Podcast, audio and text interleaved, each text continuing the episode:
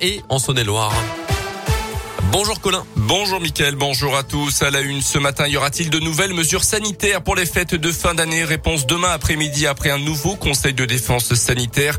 A priori, il devrait s'agir d'ajustements sans restrictions sévères, pas de confinement de couvre-feu ou de mesures spécifiques pour les non-vaccinés, mais plutôt une accélération encore de la vaccination avec un raccourcissement du délai pour les doses de rappel qui est à l'étude. Rien n'est encore décidé. Le temps presse pour l'exécutif. La pression pèse sur les hôpitaux avec près de 50 000 nouveaux cas de Covid par jour en moyenne. Près de 3000 patients sont actuellement dans les services de réanimation. Le chiffre pourrait atteindre 4000 au moment des fêtes. Selon le porte-parole du gouvernement, sont parlé du variant Omicron qui pourrait être encore plus contagieux que le variant Delta aujourd'hui majoritaire. Le Covid qui a d'ailleurs été fatal au doyen des Français cette semaine. Marcel Meis qui s'est éteint à l'âge de 112 ans dans la nuit de mardi à mercredi à l'hôpital de Vienne. Il vivait toujours dans sa maison de Saint-Romain-Galles dans le Rhône avant d'être hospitalisé au début du mois. Dans l'actu également, ils sont juges, greffiers, avocats. Ensemble, ils se sont mobilisés hier un peu partout en France pour dire leur colère et leur épuisement.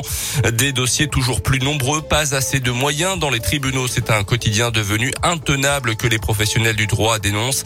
Entre les audiences qui finissent parfois très tard dans la nuit et les délais qui s'allongent pour obtenir un procès, les magistrats sortent de leur habituelle discrétion pour dire leur ras-le-bol et parlent de souffrance au travail. Michel-Henri Ponsard est juge de référé à Lyon. Il est aussi délégué régional de l'Union syndicale des magistrats. Quand on rentre dans la magistrature, c'est qu'on a un certain idéal. On veut rendre une justice de qualité, on s'intéresse à nos compatriotes. Et lorsque l'on est débordé, qu'on est obligé de travailler avec des cadences anormales, on a un sentiment de mal-être. Il faut que la décision soit rendue dans des délais raisonnables et qu'elle ne soit pas bâclée. Donc il y a un difficile équilibre entre la décision qu'on va rendre, le temps qu'on a pour la rédiger et l'intérêt des parties. Personnellement, je vais vous dire, quand j'ai du retard dans mes délibérés, donc quand je ne peux pas rendre des délibérés à la bonne date, je dors très mal. Et il aussi de travailler le week-end, comme beaucoup de collègues, pour essayer de résorber le stock.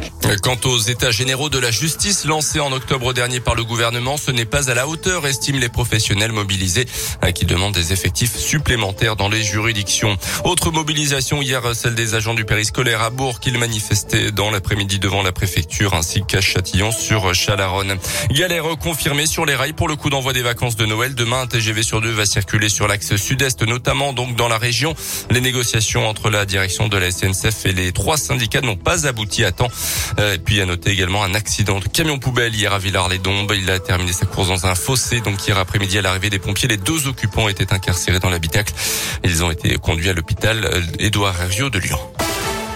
On passe au sport avec du hand et l'aventure continue pour les filles de l'équipe de France. Au mondiaux de handball en Espagne, elles ont battu hier soir la Suède 31-26 en quart de finale. Les Bleus affronteront le Danemark demain à 17h30 en demi-finale. L'autre demi opposera la Norvège à l'Espagne. Et puis en foot, les sanctions de la Ligue de foot professionnelle contre Jean-Michel Aulas, le patron de l'OL, suspendu de banc de touche, de vestiaire d'arbitre et de toute fonction officielle pour 10 matchs, dont 5 fermes. Ça fait suite à son comportement vers l'arbitre Rudy Buquet en marge du match de foot entre Lyon et Marseille. Fin novembre rencontre qui avait été arrêtée après un jet de bouteille sur Dimitri Payet, Jean-Michel Aulas accusé d'avoir fait pression sur l'arbitre pour reprendre la rencontre. Merci beaucoup Colin Code 7h3 dans un instant